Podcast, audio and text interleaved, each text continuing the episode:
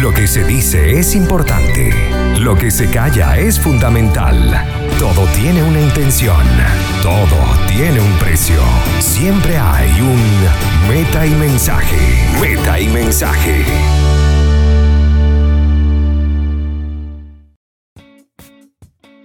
Y hola, ¿qué tal? ¿Cómo están todos ustedes? Bienvenidos a Meta Mensaje, a través de la señal de Conectados Contigo Radio. Credibilidad, cercanía y entretenimiento. En los controles, producción y dirección general de la radio, Maylin Naveda. Quienes habla David Rodríguez y desde Sao Paulo le doy la bienvenida desde ya a mi amigo Jesús Pérez. Pero antes de ir con Jesús, vamos a agradecer a los que hacen pertinente este espacio porque arroba buen pan te trae un rico pan, ya sea de francés, piñita, lo que sea. Mira, corre a arroba buenpan.cl y disfruta del rico pan venezolano. Consulta el delivery más 569 3678 63. ¿Cómo estás, Jesús? Oye, muy bien, David. Gracias nuevamente por invitarme al programa y bueno, hoy vengo encendido, hoy vengo con todo, ¿viste? Ya tú eres parte del programa también. Ah, gracias. no, eres invitado, ya eres, eres parte del, espacio. Ah, bueno, bueno, gracias, gracias. De, verdad lo agradezco y agradezco a las personas que nos estuvieron escuchando eh, durante esta semana. Recibí algún tipo de, de feedback, ¿no? Y, y, agradezco que nos sigan escuchando y por supuesto que que sigan muy pendientes aquí del programa. Por supuesto, y para más información también de todo lo que se hace en Conectados Contigo Radio, pueden seguir por las redes sociales, en Instagram, Facebook, como arroba Conectados Contigo Radio. Y si quieren algún comentario, darnos algún comentario, también lo pueden hacer al WhatsApp más 569-8598-3924, donde bueno, si le quieren comentar algo a Jesús, lo lindo que es su voz, o tienen alguna crítica, todo, todo es, viable, ¿no? Y no solamente eso, sino también para que nos sigan en nuestras redes sociales. ¿Cuál es la tuya, Jesús? arroba J Fraino arroba J Fraino 84 para todos los que deseen conocerme. Y bueno, es un, es un blog personal pero próximamente tendré otras cuentas para darle seguimiento no solamente al trabajo que estamos haciendo aquí en Mental, sino en otros proyectos personales. Por supuesto, ya me pueden seguir como arroba soy Pero vamos entrando ya en la materia que nos tiene acá. Y hoy vamos a hablar de un tema y, vamos a lanzar esta pregunta. Y partimos con esta pregunta. ¿Existe el racismo inverso algo que eh, hemos discutido tanto Jesús como yo y que queríamos traer acá a la mesa de meta mensaje. Jesús, ¿qué es entonces? Eh, eh, ¿Tienes alguna definición de lo que es esto? Para que la gente pueda ir contextualizando y entonces podamos iniciar la conversación. Bueno, primeramente lo, lo que es necesario entender es el concepto de racismo, ¿no? Antes de, de entrar a fondo con lo que es el racismo inverso. Entonces, eh, ah, la raza española, entendemos que, parafraseando, entendemos que aquí es cualquier tipo de actitud eh, grande por parte de un grupo étnico a otro. Y es importante a partir de esto, porque el concepto de racismo, así como muchos de los conceptos que estaremos discutiendo aquí en el programa, se han tergiversado. Entonces, eh, yo desde ya empiezo a partir con mi premisa, ¿no? O parto con mi premisa de que el racismo es eso, eh, cualquier acto discriminatorio de un grupo étnico hacia el otro, indiferentemente que sea de los blancos hacia los negros, de los negros hacia los blancos, hacia los, favoritos. Con, esta, con, esta, con esto que tú me estás diciendo de partida, yo lo que entiendo es que no existe esa definición de racismo inverso. No existe la definición de racismo inverso, pero existe eh, la teoría de que en la práctica el racismo no solamente es de parte de los blancos, también hay un racismo de parte de los negros. Entonces, lo que es interesante es notar lo siguiente. Cuando tú, eh, como persona blanca, ¿no? Dices que en algún momento fuiste agredido, fuiste discriminado por una persona de otro color, automáticamente, por ejemplo, sucede muchísimo aquí en Brasil, ellos te dicen, ah, o sea, que tú, este, racismo inverso, que eres víctima del racismo inverso, pero ya va, yo no estoy hablando del racismo inverso, estoy hablando del racismo, o yo estoy hablando de la discriminación. Existe una discriminación no solamente por parte de, eh, esta llamada supremacía blanca, que lamentándolo mucho, eh, ha sido la más evidente a nivel histórico, de eso no hay ninguna duda, no tengo la más mínima duda, pero las minorías también han demostrado ser en algunos momentos tan este, letales y discriminatorias. ¿Has sentido discriminado alguna vez, Jesús? Por, por ser, bueno, tal vez la gente que no nos está viendo, pero tú te consideras que, eres blanco, eres negro, eres moreno. Yo, yo me considero este mestizo, no me considero un mulato como tal, pero yo, yo soy una mezcla de un padre moreno con una madre blanca, ¿no? Ahora, mi, tono de piel, yo no digo que soy blanco, yo soy como amarilla, ¿no? no pero, pero a ver, el blanco, la definición, porque eso que me estás diciendo, estuve leyendo varias cosas. Por ejemplo, la, población mexicana, ¿sí? Eh, tal vez uno desde acá, y, lo que ha visto uno y que ha crecido, sobre todo con, con el tema de las telenovelas y toda la serie que llegaba a Venezuela producto de México, consumíamos mucho, mucho entretenimiento mexicano en Venezuela, para los amigos chilenos que nos están escuchando. Eh, los amigos venezolanos seguramente lo recordarán desde series infantiles hasta series de telenovelas, la mayoría eran mexicanas. Y, no, uno no veía mucha gente morena, ¿no? Pero si vamos a unos datos que tengo acá del instituto que se encarga de hacer este tipo de estudios, quiero buscar el nombre, se los tengo para, el próximo bloque, eh, prácticamente la mayoría, más del 70-80% de la población mexicana no se percibe como blanca, pareciera que decir que uno es blanco es, malo. Entonces uno... Pero, pero, pero, pero, es que eso voy. O sea, eh, vamos a definir en realidad qué es el racismo y, qué es lo que está en el imaginario y en la creencia popular. Porque a mí lo que me parece curioso, ya tú me lo dijiste, pero te pregunto a ti si te consideras blanco. y, me dices que no, que, que te consideras mestizo, no sé qué. Le vamos a mostrar a la gente una foto tuya para que, la gente sea la que decida a ver si tú eres blanco o de qué color eres.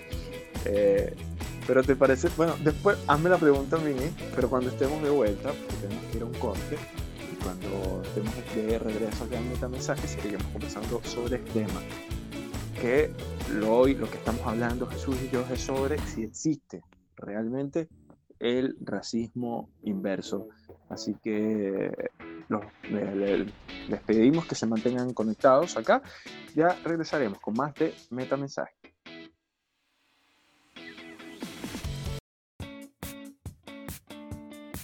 Y seguimos con más de Meta Mensaje y aprovechamos de saludar a todos los que nos acompañan por www.conectadoscontigoradio.com y a los que están por la app de Google Play y iOS.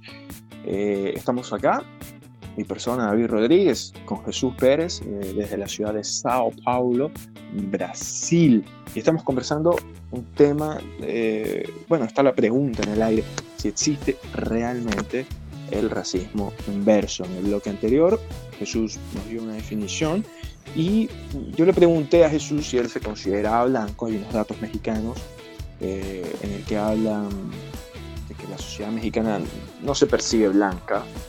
Y esto pasa también en otros sectores, también pasa en Estados Unidos, también pasa en Canadá. Eh, pero vamos a seguir hablando de este tema. Entonces Jesús, entonces no, tú no, tú no, eres blanco, eres, eres moreno.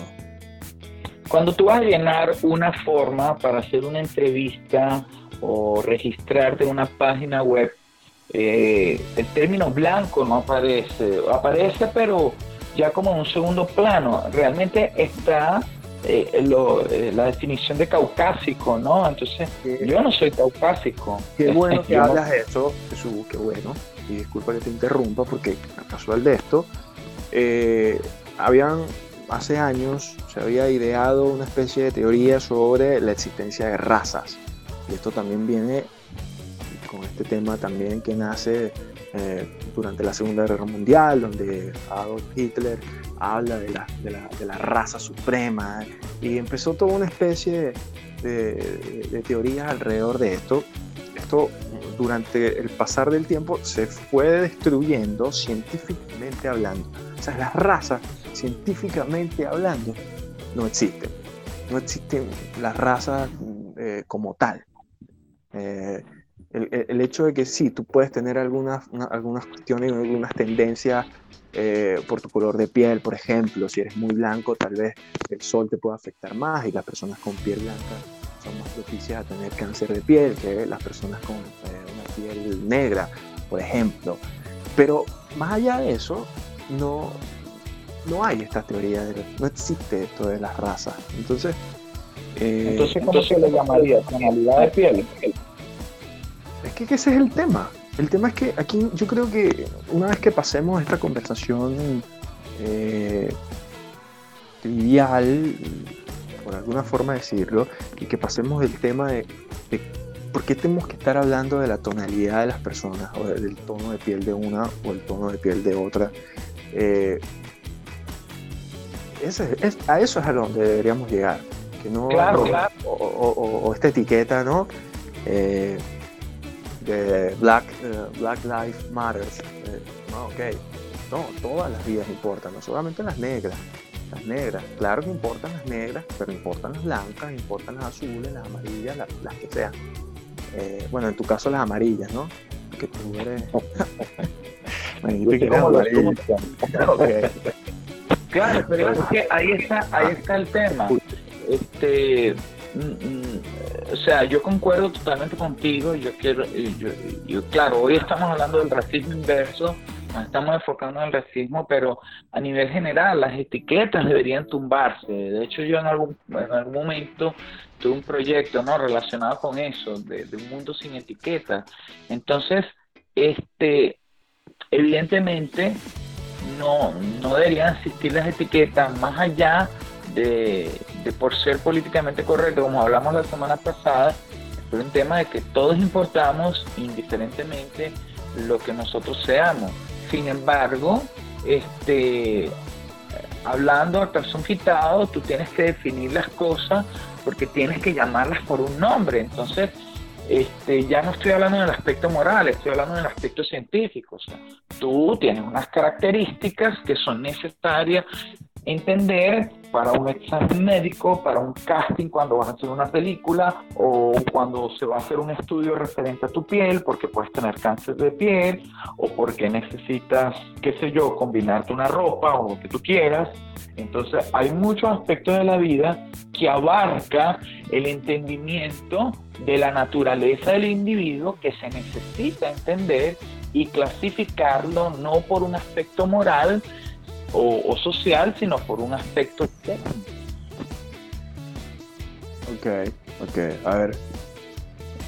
O, sea, cuando tú me hablas de esto, a ver. ¿Por qué, ¿Por qué las personas tienen que ofenderse si le dices negra o le dices blanca o le dices indios? A mí me parece, más allá de la connotación peyorativa que puede tener una, una palabra, también está como se diga. Por ejemplo, en Venezuela es muy rico cuando tú le dices a una persona, mi negrito, mi negrita, eh, es algo hasta, para la mayoría, no para todos obviamente, pero para gran parte, es algo hasta, el, eh, representa con elogio. Pero tú le dices en Estados Unidos, o por ejemplo, muchas veces me ha aquí en, Brasil, tú le dices negro a alguien y es ofensivo. ¿entiendes? Por eso, porque, bueno, también hay que entender que sí, si bien todos deberíamos ser iguales y toda la cuestión que hemos repetido constantemente, cada país tiene su cultura, ¿no? Entonces también eh, aquí entonces hablamos de la imposición de cosas eh, en, situaciones que, que, no, no, en todas, no en todas las culturas todos los hechos son iguales el, tratamiento que uno le da a la palabra negro, como tú bien dices, en Venezuela tiene otra connotación. Mi mamá, por ejemplo, le dicen así, le dicen la negra. Y te lo mira, a mí me pasaba que yo de chiquito me preguntaban el nombre de mi mamá y yo no me lo sabía. Porque, todo el mundo, yo llamaba a mi mamá mamá, nunca la llamaba, nunca la llamé por su nombre. De hecho, yo creo que nunca llamaba a mi mamá por su nombre. Eh, siempre le he dicho mamá.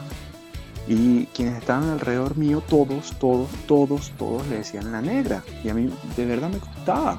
Me costaba, me preguntaban, ¿cómo se llama tu mamá? Y yo, la negra, el chiquito. Y, claro, hablamos de eso. Para nosotros, y según la cultura y el espacio donde nos encontremos, eh, evidentemente vamos a tener respuestas diferentes. Y eso es muy importante entenderlo. Entonces, entender que, no todos somos iguales, aun y cuando esperemos que nos traten a todos por igual. No sé si se entiende, no sé si me entiendes o es como muy confuso. no, no, mira, eh, eh, ah, yo, yo de hecho quería analizar, y está bien lo que tú estás diciendo, sin embargo yo quería analizar algunos antecedentes, ¿no? Porque de hecho voy a ahondar más en eso en el próximo bloque, pero es necesario entender un poco de historia eh, para también entender la actualidad. Y algo que a mí me gustaría mencionar, eh, por ejemplo, yo que estuve en República Dominicana en algún momento, y, es bien conocido que gran parte del Caribe, o la mayoría del Caribe, este, sus pobladores son de tez oscura, y es necesario entender qué fue lo que pasó allí y por qué en la actualidad este, hay una estructura social, por ejemplo, en el Caribe, montada sobre la base del color de la persona, así como lo fue en otros países, como por ejemplo en el norte de, América o, incluso en el sur, entre otros. Por supuesto, vamos a ir a un espacio musical, pero cuando estemos de vuelta en Metamensaje seguiremos conversando con sus Pérez sobre este tema, sobre si existe realmente el racismo inverso. Ya volveremos.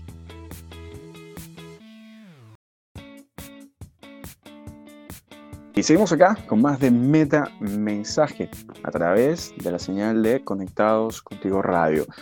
Saludamos a todos los que están conectados y recordándoles que este y todos los programas de esta radio van a estar arriba en las plataformas de YouTube y de Spotify para que no haya excusa y puedan eh, tener todos y cada uno de los programas que se dan y se transmiten día tras día.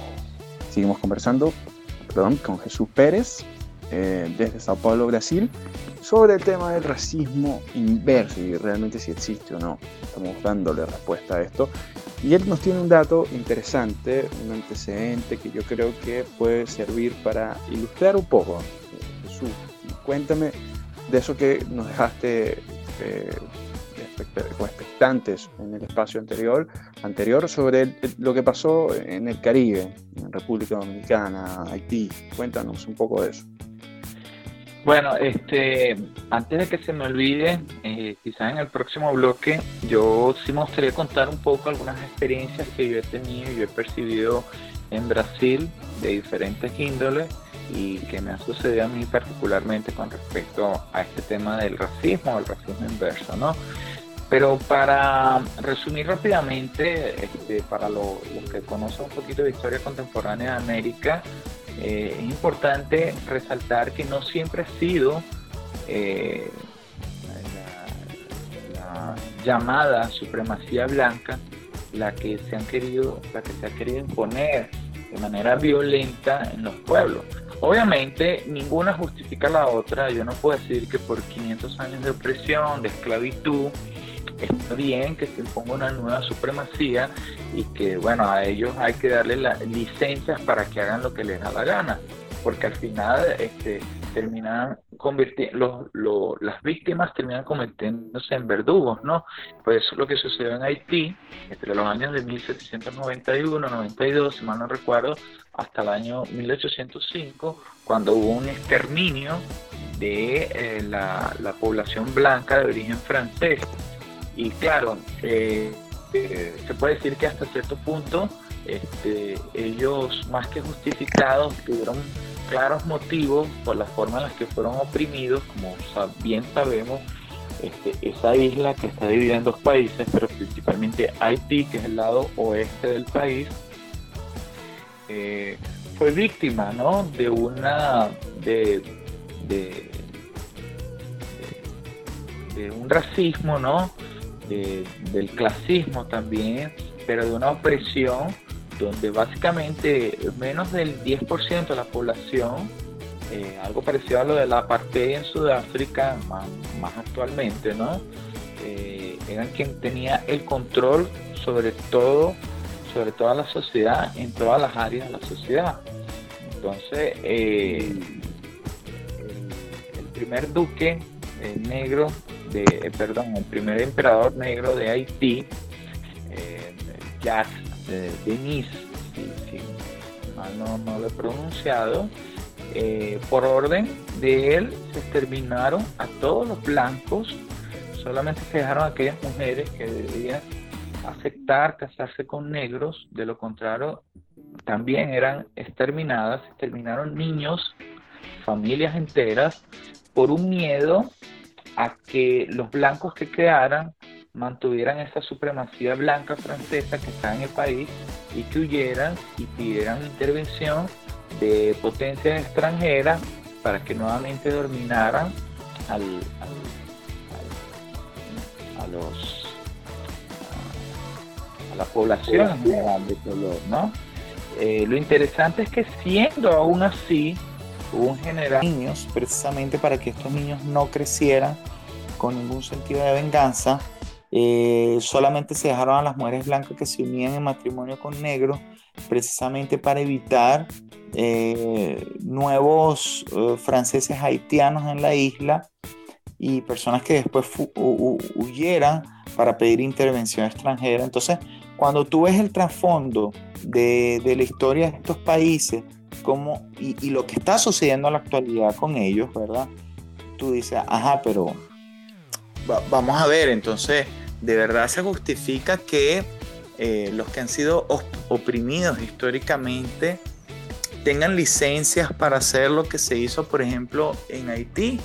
entre en, eso, en esos 13 años donde se, Yo sé que tú lo dijiste al principio, pero no sé si entiendo la idea de lo que tú me expones con esto y yo creo que está mal, eh, creo no, estoy seguro que está mal, como justificar un poco, Jesús.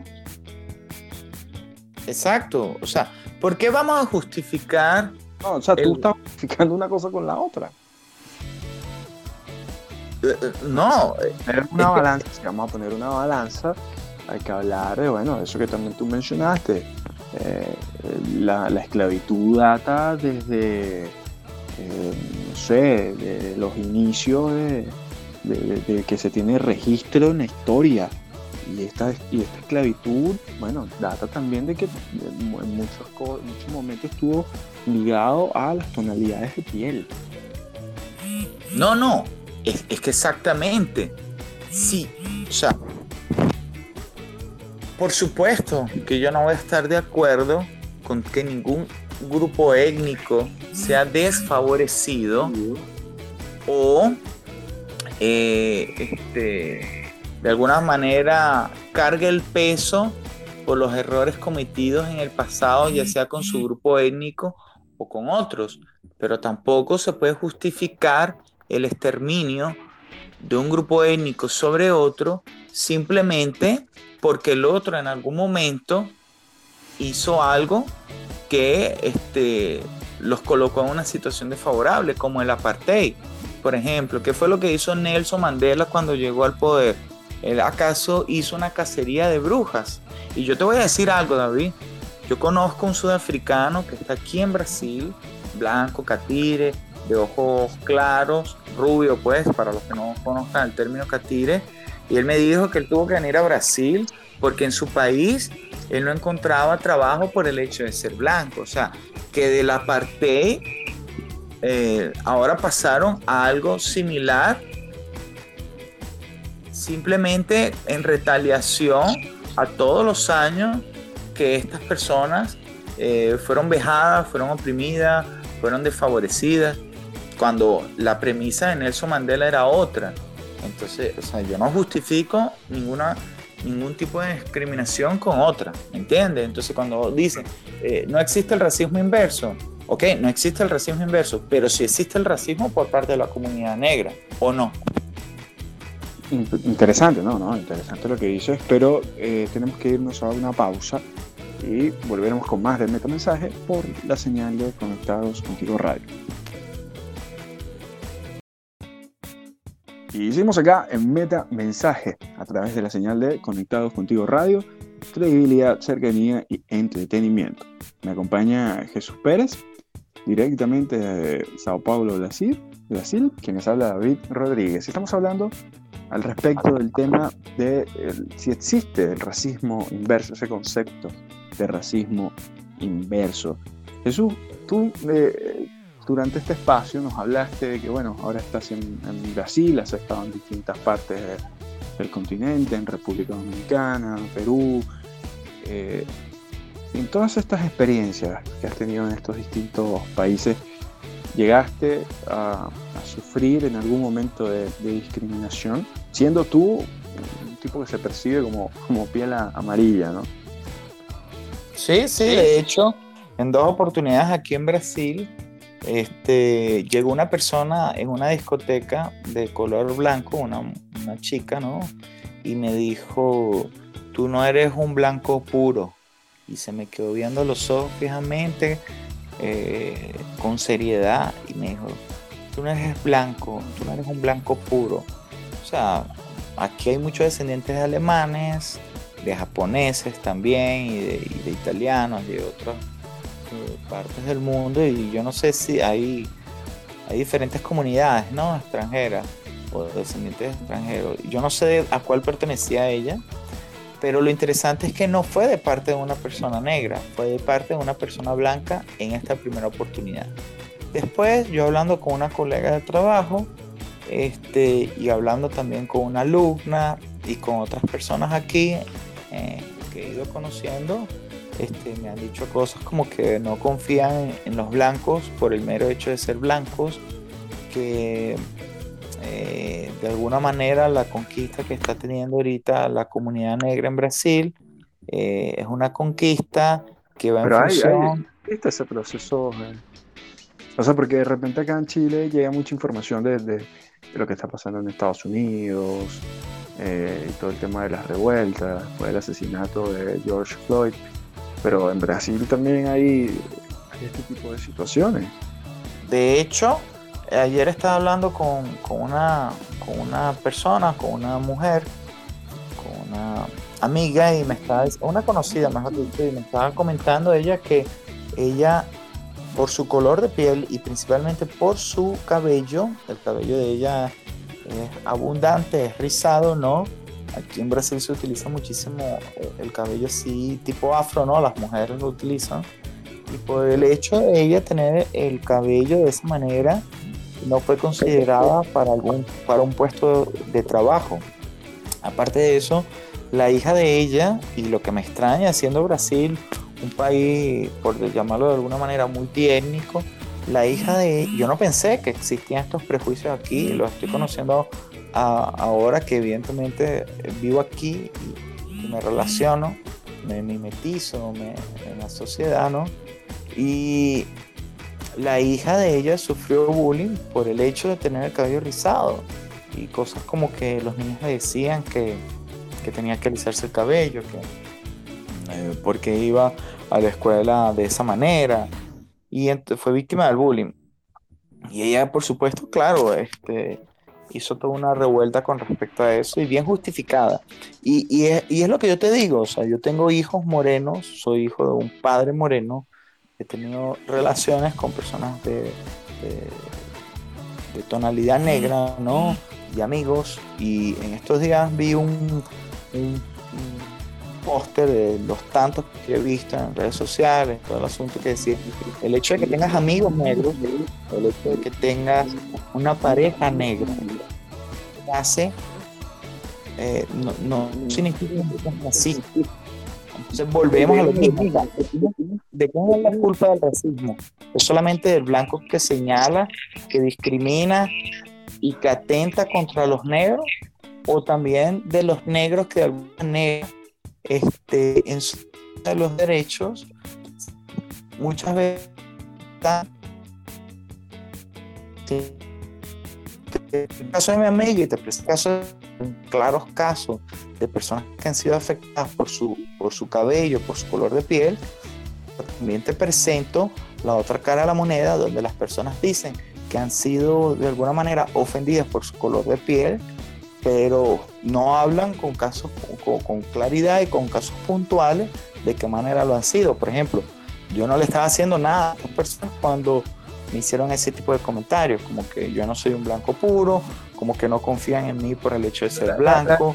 en, Brasil, ¿qué predomina? O, es como tú dices, en, mezcla de razas, de repente como en Venezuela, que hay gente blanca, gente morena, hay todo como una mezcla, o en Brasil predomina cierto tipo de color de piel.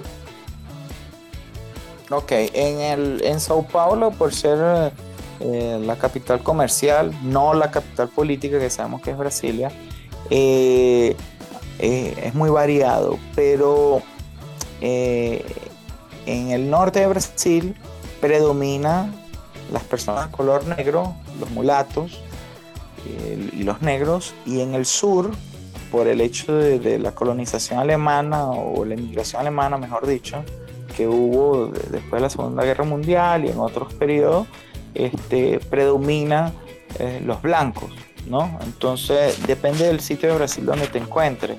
Sin embargo, este, tendríamos que revisar la pero quizá, ¿no? Y eso depende también, y es algo que todavía se, aunque muchos negros, artistas, profesionales, este, de diferentes áreas, empresarios, eh, todavía se ve una, una estratificación a nivel económico en la que el color también influye mucho. Por ejemplo, en, la, en, los que he llamado aquí las periferias, que son las comunidades de bajo extracto, la mayoría de las personas ciertamente son de color negro, pero no todas.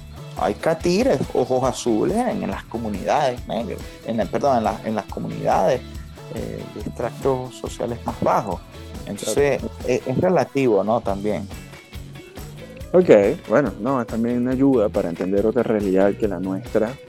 Eh, bueno, en Chile aquí también hay una situación bastante compleja, sobre todo con la migración, especialmente la migración haitiana, y por distintos factores, eh, especialmente que la migración haitiana, tal vez por una cuestión cultural o el idioma, eh, yo diría que se ha integrado poco, se ha integrado, ellos tienden a, no integrarse tanto, o tal vez también son las barreras que tiene uno de forma cultural, eh, y evidentemente esto produce situaciones y, hechos bastante eh, anormales, por, decirle, por decirlo de alguna forma, o sea, casos Hubo un caso de una mujer que, que, murió porque no recibió la, adecuada atención médica, después se dijo que ella se había suicidado, eh, y así otras situaciones que tienden a ser bastante complejas. Pero vamos a ir a una, un corte, a una pausa. Cuando estemos de vuelta, eh, bueno, vendremos con los metamensajes, el tuyo y el mío, acá, eh, a través de la señal de Conectados con tu Radio. Y ya volveremos con más. Y hola, ¿qué tal? ¿Cómo están todos ustedes? Seguimos con más de Meta Mensaje a través de la señal de Conectados Contigo Radio. Y llegó el momento de que, bueno, vemos para ustedes nuestros mensajes, nuestros meta mensajes eh, del día de hoy. Porque, como dicen por ahí, eh, lo que se muestra es importante, pero aquello que se calla puede ser fundamental.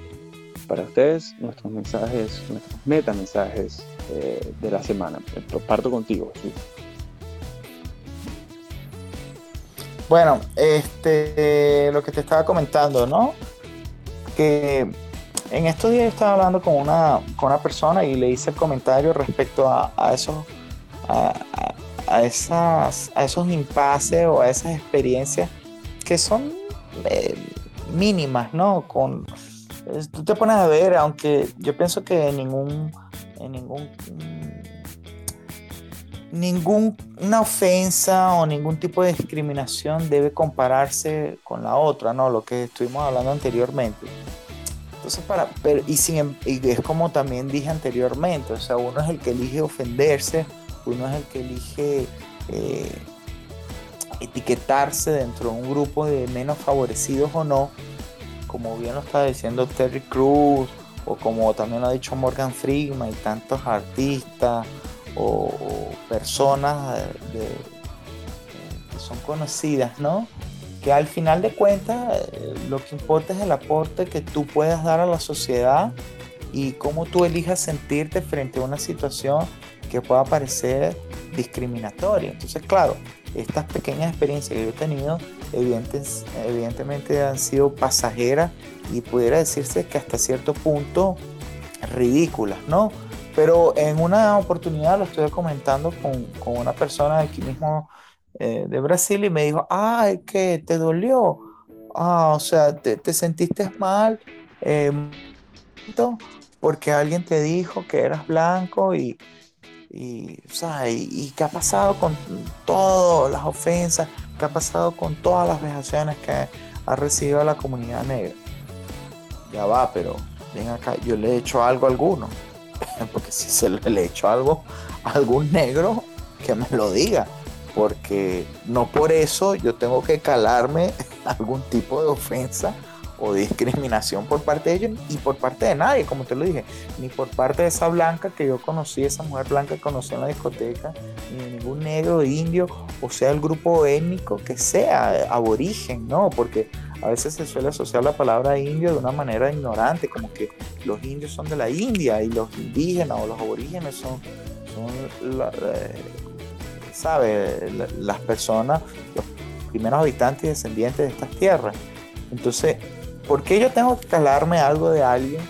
Sencillamente porque esa persona siente que hay un peso y un compromiso histórico con su raza y con su color. En una oportunidad cuando le preguntaron a Morgan Friedman qué pensaba acerca de, del mes eh, que se le dedica a los negros en Estados Unidos, él dijo, pero ¿para qué yo necesito un mes? ¿Acaso ustedes los blancos tienen uno?